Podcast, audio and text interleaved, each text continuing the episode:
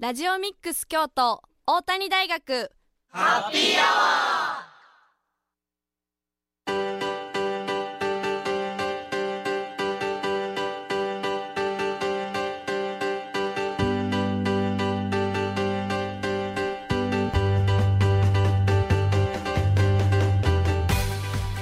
八七0ラジオミックス京都。ここからは大谷大学ハッピーアワーのお時間です。これから19時50分まで大谷大学でまちづくりを学ぶメンバーが大学の周辺の楽しくて役に立つさまざまな情報を皆様にご紹介いたします。またこの番組は再放送もお送りしています。木曜日の午後11時からと週末土曜日日曜日の午後10時から再放送しているのでそちらも合わせてお聴きください。皆さんこんばんは。本日のパーソナリティは大谷大学3回生の西川文乃と住大輔と2回生の宇田正人でお送りします。よろしくお願いします。よろしくお願いします。さあ本日は1月11日なんですけれどもはい。12日ですねごめんなさい。で、ね、1月9日が成人式の日そうですね成人の日ででうったくんは2回生なので成人式を迎えたわけなんですけれども、はい、ありがとうございます。どうでしたか成人式は？いやそうですね。なんかもう7もう最長で7年ぶりぐらいの友達と会える、まあ、式だったんでもうすごく楽しかったですよね、えー、小学生ぶりってことかな、ね、小学6年生ぶりで、うんうんうん。本当になんかいろんな話しましたね。えー、乗用紙の？いや木津川市。木津川市か。木津川市 の。えー、そうですね。小学生と中学生の、うんうんうん、会場は結構大きい？結構大きかったですね、えー、式典は受けた？受けました。あのなんかコロ やっぱりまだコロナ禍なのでちょっと第2部制とかに分かれて行ってる感じでしたね、うんうんうん、えー、私の時は京都市は、はい、多分前半午前午後で分かれてたと思うんですけどなんか式典はなんか流れに乗って歩いてたら受けられなくて結局式典出てないんですよ私は。はい。人が多すぎてちょっとそうなんですよ。で喋ってたら気づいたら終わってたみたいな 感じでしたね。そうですね、うん、やっぱりまあ写真とかもいっぱい撮りましたし、うん、すごいなんかもう思い出に残る素敵な一日になりました、えー、みんな変わってなくて？いやみんなすごい変わってて、うん、やっぱりちょっと一目じゃ分からなかったですよね。へえー。はい、いいねじゃあまたこれからもね、はい、その友達は大事にしていきましょうね。はい。そうですね。はい。番組では皆様からのメッセージもお待ちしています。メッセージは番組公式ツイッターのアカウントまでダイレクトメッセージをお願いします。ツイッターのアカウントはアルファベットすべて小文字できたきたアンダーバー大谷です。また Facebook ページもありますのでそちらもご覧ください。それでは1曲お送りします。有利でメリーゴーランド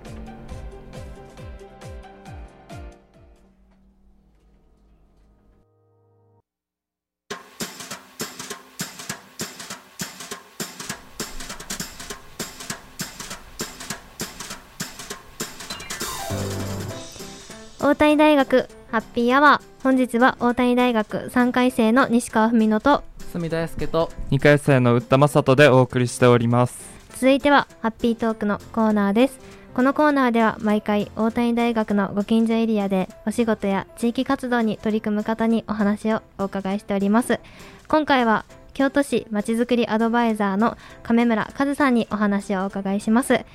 こんばんはこんばんは。よろしくお願いいたします。よろしくお願いします。よろしくお願いします。では早速ですが、亀村さんがお仕事とされているまちづくりアドバイザーとはどんなお仕事か教えてください。はい。あの京都市は上京区、北区など11区ありまして伏見区と西京区は広いので3つ支所があります、はい、その14区支所に1人ずつまちづくりアドバイザーがいますさらに京都市には地域コミュニティサポートセンターというのがありまして自治会町内会支援をするアドバイザーが1人います。各区には、あの基本計画というのがあるんです、はい、今は2021年から2025年の5年計画に基づいたまちづくり事業があるのでそれに対する支援それからあの地域の方たちが実践する活動に助成金を出して資金面でサポートをする時の相談、でまちづくりカフェという交流の場とか情報発信の場そういったものの運営に関わっています。まあ、こんな感じで私たちは主にあの京都をより暮らしやすい街にしようと、行政と市民が一緒に進める事業に対するアドバイスや自主的なまちづくり活動を進めている人団体の相談に乗っています。なるほど。なるほど。相談に乗るというのがお仕事、ね、そうですね。はい、はい、なるほど。この基本計画は2021年から25年で5年の計画で始まってるそうですが、はい、今3年目ですね。そうですね。20、はい、21、22なのでまだ2年目で2年が終わろうとするところですね。これはこのあの5年はどういうふうな計画を立てられてるんですかね？そうですね。あの例えば本当に人と人の、はい、あの付き合い挨拶ができるような関係になろうとかだったら、あのなんて言ったらいいのかな。人と人が出会うきっかけ作りをしますし、安心安全という部分でしたら、うんうん、あの防犯活動とか交通安全の活動とかそういったものを地域の人たちと一緒にやろうってがもう本当に環境をテーマにしていたり、総合計画なので、あの福祉のことも扱っていたりします。そうなんですね。はい。亀村さんは現在上京区で担当されているそうですがこのお仕事はいつから始められたのでしょうか？私はあのまちづくりアドバイザーという制度ができた2年目の2007年から始めています。もうちょうど16年目なんですけれど、うんうん、おそらく皆さんだったら幼稚園ぐらいの時なんじゃないですかね。そうですね。そうですね。幼稚園ぐらいですね確かに、はい、すごい。すごい。時が経ったのを感じます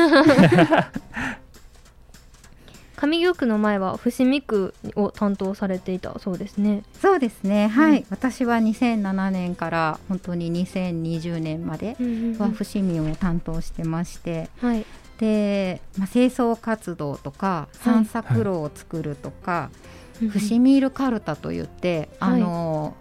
まあ、カルタ取りありますよね、はい、そのカルタの読み札を考えてでそれをまあ普及していこうっていうような活動とかをしていて、はい、伏見ールカルタはどういう方がどういう方がねあの参加されていたんですかね？あえーとですね、伏見ールカルタを作ったのは高校生なんです。はい、はい、で、えー、っとその時にあのー、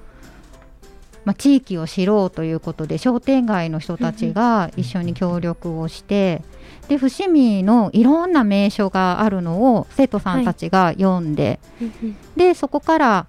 えーと、読み句をねいろいろ考えたんですよ。例えば「綺麗だな醍醐は桜と塔の寺」とかね醍醐寺のことを歌ったり大阪と伏見を結ぶ三十石船とかねあの伏見の川流れてるところにこう船が浮かんでるんですけどそういうの読んだりとかして、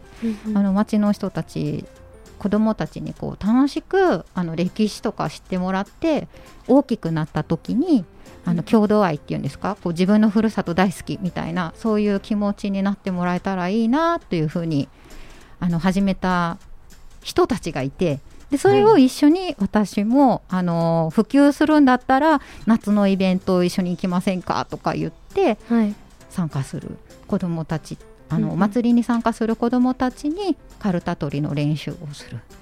でそれならばあの大会をした方がね、はい、子どもたちもやる気が出るんじゃないか。そうですね。ねということで、あのー、カルタ大会を開こうと言って、一緒にこう準備をしたり症状があった方が喜ぶんじゃないかとかね、はい、そんなアイデアを出し合ったりして10人ぐらいあの区民の方がここに中心になって企画してるんですけれども、はい、その方たちと一緒に、はい、私も混ざらせてもらってはい、でも毎年やってるのであの、今年は15回目になるんです。えー、ご長寿大会ですね。すごいですよね。嬉しいことにね、はい、あの小学校1年生から6年生まで毎年参加してくれる子もいるし、はい、今中学生になって、審判を手伝ってくれるようにスタッフじゃないんですけどでもスタッフのようなお手伝いをしてくれる子たちがね、支える側に回られたってことですね。そうなんです。というねやっていても、あの年に1回ですけれども、子どもたちがこうたくさん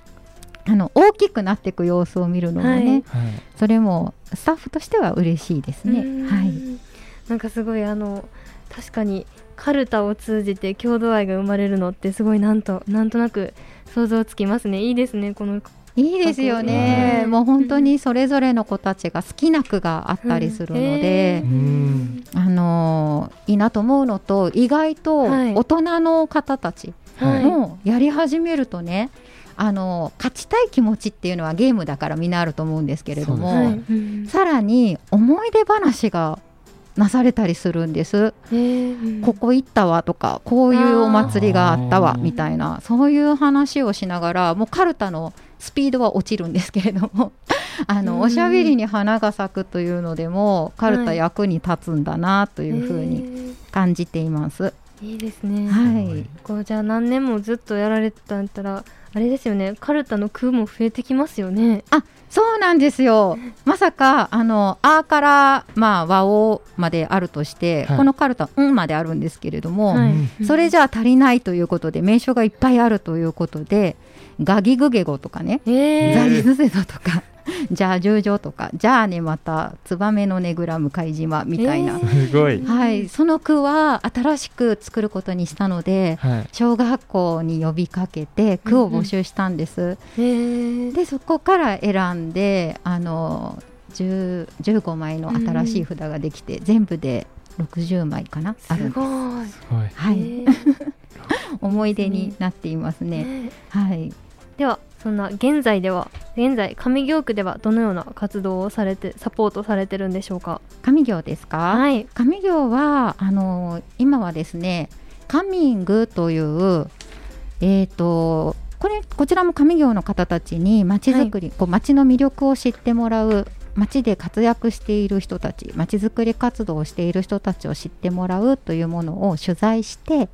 でインターネットのあのウェブサイトに載せるという活動をしていますね。はい。他はあの交流会とかもしますし同じく、あの助成金をあの毎年上京区役所では受け付けているので、そこに応募したいという方の申請相談に乗ったりしています。そうなんですね、はい、実はですね私たちのあのハッピートークともちょっとだけ関わりがありまして以前にそうなんですよね、はい、はい、以前に上京中学校の方がですね中学生が出演していただいた時に実はお会いしてるんですよね。はい。去年の秋になりました。もうあれは CPJ プロジェクトと言いまして、はい、その C はね中学生の中の C なんで C なんです、でプロジェクト PJ というふうにまあ取っていて、で本当はこれのプロジェクトは、はい、あの中学生のこう挑戦したい気持ちを応援したり、うんうん、家と学校そしてもう一個安心する場所を地域で作っていきたいなと、うんうん、ご希望する中学生がチームを作って活動するものだったんです。はい、でそれを、あの2019年はえっと、こう中学生が例えば自分たちでカフェを開いてみたりお化け屋敷のような肝試しをしてみたりとか、イベントしたんですけれども、はい、コロナウイルスであの感染症が広まって外に出ることも集まることもできなくなってしまったじゃないですか。うんうん、そうですねそれであの、まあ、行動制限がかかっててできないことも多いけど何か応援したいなっていうことで中学校の先生方と区役所と私とで集って相談してで子どもたちが上京の地域のことを知って学ぶ授業があるよということでその学びを地域に伝えたいなラジオで伝えられたらいいなとラジオミックス京都の皆さんやあの同僚とかに相談してでそれで皆さんと昨年秋大谷大学の皆さんにねご協力いただきました。本当ありがとうございました。ありがとうございましたそういう経緯があったんですね。そうなんです、いやもうね、はい、中学生とかをゲストにお迎えになったこととかはあるんですか？いや実は初めてでして本当にあの中学生の方にあの普段お話しすることもないので、あのそういうコミュニケーション取るの難しいなと思いつつ堀川商店街の、ええ、はいあの郷土愛の話も聞けて、はい、すごい楽しい時間になりましたね。よかったです。うん、ね。はい。はい。それではですね後半も引き続き京都市まちづくりアドバイザーの亀村和さんにお話をお伺いしたいと思います。それではここで1曲です。Mr.Children で終わりなき旅。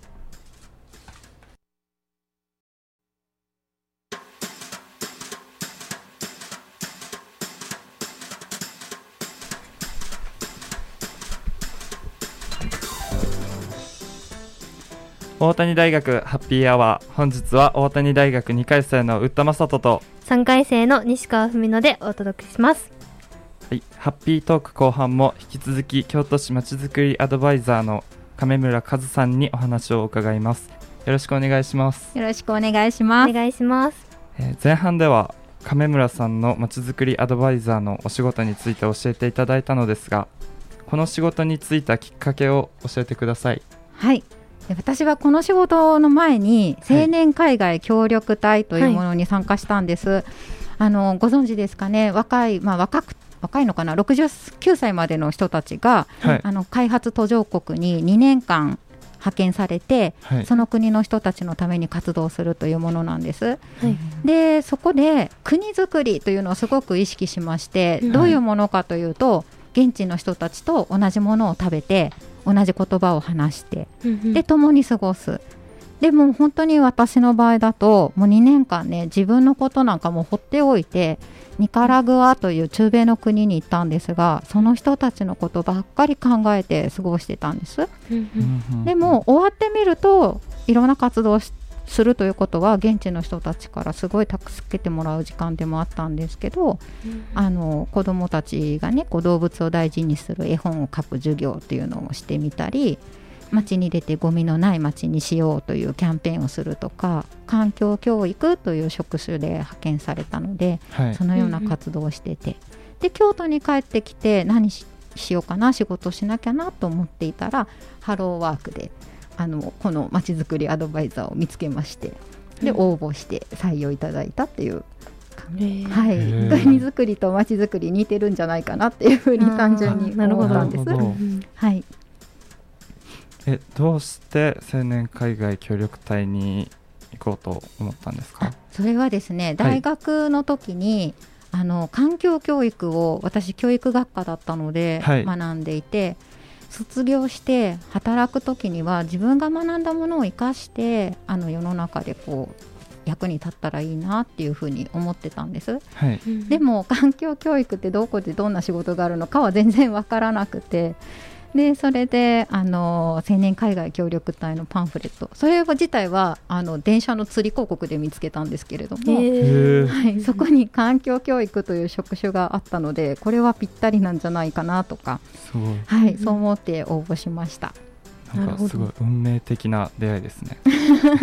でも本当にやってみてよかったなと思ってい。ます。はい、そうです。はい。まちづくりアドバイザーのお仕事のやりがいはどんなことですか？えっとですね、私自身で言ったら、はい、まあ、やっぱり一人でまちづくりってねこう一人じゃできないことがみんなとだったらこうできてしまうことがあるっていうそういうのを本当に実感するのが嬉しいなと思うんです。で、えっと、仕事のまちづくりアドバイザーというのは、はい、あの私自身がねもうこれやりたいとか自分が旗を振って先頭に立つわけではないので、はい、あのそういう街でやってみたいこととか解決したいという人たちがいてその方たちの相談に乗って応援しているんです、はい、なので、うん、あの相談に乗ってねこうそれで一歩動くことができましたとかやってみてよかったですという声を聞くと、うん、私はものすごく嬉しいなと思っています。なるほど。はい。これ縁の下の力持ち的存在なんですね。そうなんですよ。うん、でなんかもう本当10年以上やってたらっていう、はい、なんか最近感じたこうもうむっちゃ私は感動したエピソードがあるんですけど、はい、言ってもいいですか？はい、ぜひ聞きたいです。あの京都市に京都景観賞っていうのがあるんです。はい。で2つの団体でね、一つはこう伏見の淀エリアに3月に咲くような桜を植えて町の誇りにしたいという人たちがいて、うん。うんはい、でもう一つはあの吉原という生物多様性の宝庫のような、はい、自然環境を守ろうとする活動があったんです。はい、でどちらももう10年単位で地道に続けていてで景観賞に応募しませんかって提案したらいやめそうもないよそんな私たちそんな大それたことをしてませんからと言って断られちゃったんです。はい、で、まあ、あんまりね強く押してもいけないかなと思ってすぐに引っ込めたんですけど、はい、なんとその吉原のチームの方はあの断られた2時間後ぐらいに別の人がね景観賞応募しませんかって私とその方たちの前で言うんですよ。はい、なのであチャンスがまたやってきたと思って、はい、あの私も発表の準備とか手伝うので一緒に申請しませんかって呼びかけたんです。で結果2つの団体ともね申請することになったので、はい、それぞれ活動のあのいい写真を選んだり活動の良さはどこにあるのかなというふうな話をこうしてで書類センスあの審査に通ったらね発表のためのパワーポイントの資料をどう作れる仲間誰かいるかなとか探して、はい、で5分間発表時間があるんですけどそのリハーサルも何回もしてではしょってきますけども結果ね、はい、どちらも優秀賞に選ばれたんですよ。すごい。そうなんですよ。もうそうするとね、はい、準備にかけた努力も報われますし、うんはい、誰かに認めてもらえるという喜びもあのみんなで味わってで私たちのこう互いの仲間としての結びつきみたいなのも感じられて、うん、でまあ私はこんな風にねこう人と一緒に過ごす時間そういうものにやりがいを感じます。あなるほど。いいですね。まさにあの国づくりから町づくりに、はい、あの変えられてで町づくりのやりがいがまさに報われた。そうですね、ね、もう本当にこれもみんなとやったから、うんうん、あの感じられることだろうなというふうに思ってます。いいですね。はい、では最後になりますが、はい、これから力を入れていきたいことはどんなことでしょうか？はい、えー、っとですね、私は一人一人が楽しく、はい気軽に街に関われるような、うん、そんなきっかけきっかけ作りをこれからもどんどんしていきたいなって思います、うんはい、やってるとね街づくりは楽しいって本当に思えるんです、はい、なんですがあの上京区だけでも8万人いますしもう本当に一人でも多くの人たちと一緒にこう関わっていい街にしていきたいなと思ってます。はい、なるほど。では告知などもあればこでお願いします。あいいですか？ありがとうございます、はい、えっ、ー、とですね上行朝カフェというものがあります、はい、こちらは毎月区民主催で上行朝カフェというのを開いていましてえー、この時間では自己紹介とか活動の情報共有を参加者が1人ずつ2分くらいで紹介してで終了後には思い思いにあの談笑しています、うん、上行の人や町の魅力が伝わる会なのでもうリスナーの皆さん一緒にご参加いかがでしょうか？と。で、はい、次回なんですけどね、はい、次回は、あの毎月なんですが、えー、次回は1月26日の木曜日。朝8時15分から9時30分。場所は西陣コネクトといいまして今出川大宮を上がった東側にあるんです。はい、で大学生は授業前にこう社会人の方は出勤前にフリーランスやシニアの人は時間を空けてこう20人ほど集っています。ぜひ来ていただけたら嬉しいです。はい、はい、ありがとうございます。じゃ前半でお話しした伏見ールカルタの大会も2月に行われるそうで、そちらも、はい、はい、参加はご自由だそうなので、そうなんです、はい、あの伏見に限らず京都市もしくはもうこのラジオの声の届く範囲の方お願いします。日にちが2月25日土曜日午前、えー、9時半から12時半まで。場所は伏見区役所の、えーと、4階です。はい。ありがとうございます。ぜひ、ね、北区上京区の方も、はい、ぜひ伏見区にお遊びにしてみてはいかがでしょうか？はいそうですね。その後観光とかもできますし。ね、ね、はい街を知るきっかけになるんじゃないかなと思います。ありがとうございます。ハッピートーク本日のゲストは京都市まちづくりアドバイザーの亀村和さんでした。どうもありがとうございました。どうもありがとうございました。ではここで一曲です。オフィシャルヒゲダンディズムでサブタイトル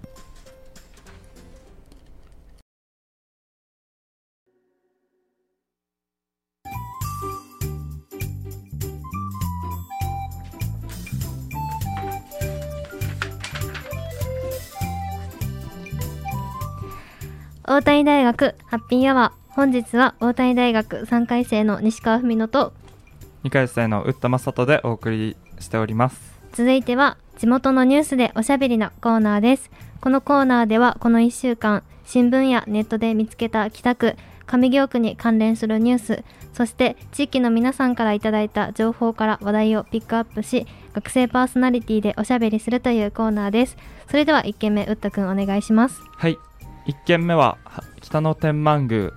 初天神のお知らせです、はい、初天神とはその年の最初の天神を祀る神社の縁日であり毎年1月25日に北野天満宮で行われる年の初めのお祭りのことを言います。境内には例年約1000余りの露店が出てにぎわい奉納書き初めの作品展も行われています。露店は定番の器や着物のほか日常生活に馴染むインテリアグルメも出揃っています。初天神の開催日時は1月25日水曜日の午前6時から午後9時頃まで。露店も午後9時頃まで出ていますが人気のお店はどんどん商品が商品がなくなっていきますので遅くとも午前中には出かけるのがおすすめです。なお日没からは境内がライトアップされます。詳しくは北野天満宮のホームページをご覧ください。以上北野天満宮初天神のお知らせでした。はいありがとうございます。はい、はい。と北野天満宮の初天神のお知らせですね。はい、うん、天神って知ってますか？天神知らないです。天神っていうのはですね、はい。まあ、毎月なんか行われるフリーマーケットのようなものなんですけれどもなんか皆さんあの一般の方とかがちょっとねいろいろフリーマーケットで先ほども言った通りなんか器やら着物とかを、ね、出してくれるそうなので、はい、そんな感じのお祭りですなんか京都っぽくていいですね。そうですね、着物を売るってすごいですよね。そうですね、着物ってなんか高いイメージとかがあるけど、うん、なんかでも実はそんなにめちゃくちゃ高いわけじゃないっぽいですよ。そうなんですか？はい。なんか日常着にしてる方もいるぐらいああはい、身近に着れるよっていうのをちょっとちらっと見たことがあるので。へえ、ね、楽しそうですね。はいグルメも出揃っているそうなのでねちょっと食べ歩きとかもい。いですね。うん。1月初めてのお出かけにいいですね。ちょうどいいですね、ね、はい、はい、それでは2件目です。2件目は北区まちづくりプラットフォームワークショップ開催のお知らせです。北区役所では令和3年度に策定した北区基本計画に基づきつながりの力で進めるまちづくりとして令和4年3月から地域活動に関わりを持ちづらかった若年層の方を含む幅広い方の区民の区民同士の交流を主な目的にワークショップを実施しています。今回はゲストスピーカーのお話をお聞きし北区のさらなる盛り上げ方を参加者同士で考えようという内容です。ゲストスピーカーは合同会社洛北社中の戸塚優さんです。大宮交通公園の管理運営コミュニティスペース運営などさまざまなことに挑戦されている戸塚さんに北区の地域資源を生かしたワクワクする生き方についてお聞きします。ワークショップの開催日時は1月26日木曜日午後6時30分から午後8時30分まで。場所は北区役所3階会議室です。定員は100名ほどを想定しています。応募多数の場合は抽選となりますのでご注意ください。参加費は無料です。お申し込みは北区役所ホームページに掲載の専用フォームからお申し込みください。お申し込みの締め切りは1月24日火曜日となっております。その他ワークショップの詳しい内容は北区役所のホームページにてご覧ください。以上北区まちづくりプラットフォームワークショップ開催のお知らせでした。はい、はい、ありがとうございます。ですね大宮交通公園の管理の戸塚優さんですね。はい、はい、以前にですねとと北北の方のはい、来た来たじゃない すいません。あのハッピートークの方にも出ていただいた方が、はい、今回はですね地域資源を生かしたワクワクする生き方についてねお話しいただけるということで。ワクワクする生き方。ね。すごい楽しそうな題材でね、ね、こう大学生こそ聞いてほしいですよね。そうですね、定員は100名程度なんですね。ね。ちょっとね私たちも参加したいですね。はい。はい以上地元でニュース地元のニュースでおしゃべりでした。それではここで1曲です。ボーイズタウンギャングで Can't Take My Eyes Off You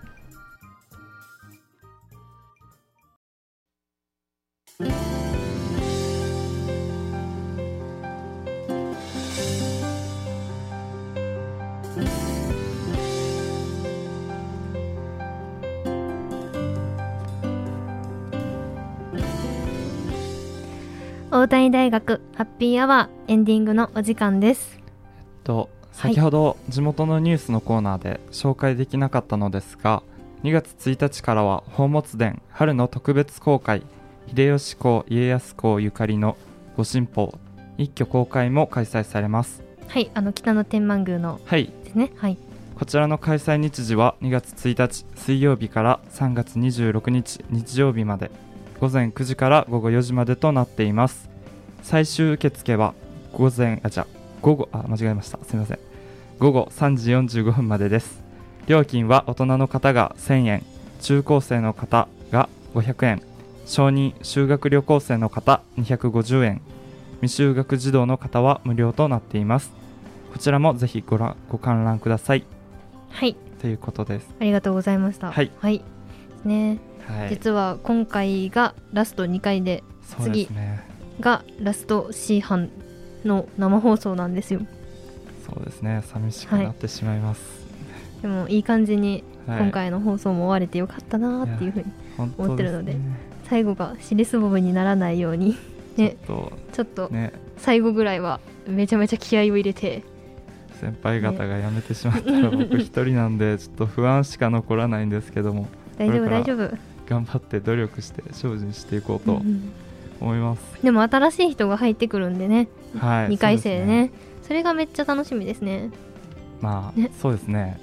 ちょっとちゃんと教えられるかも僕も心配なんですけども、うん、まあ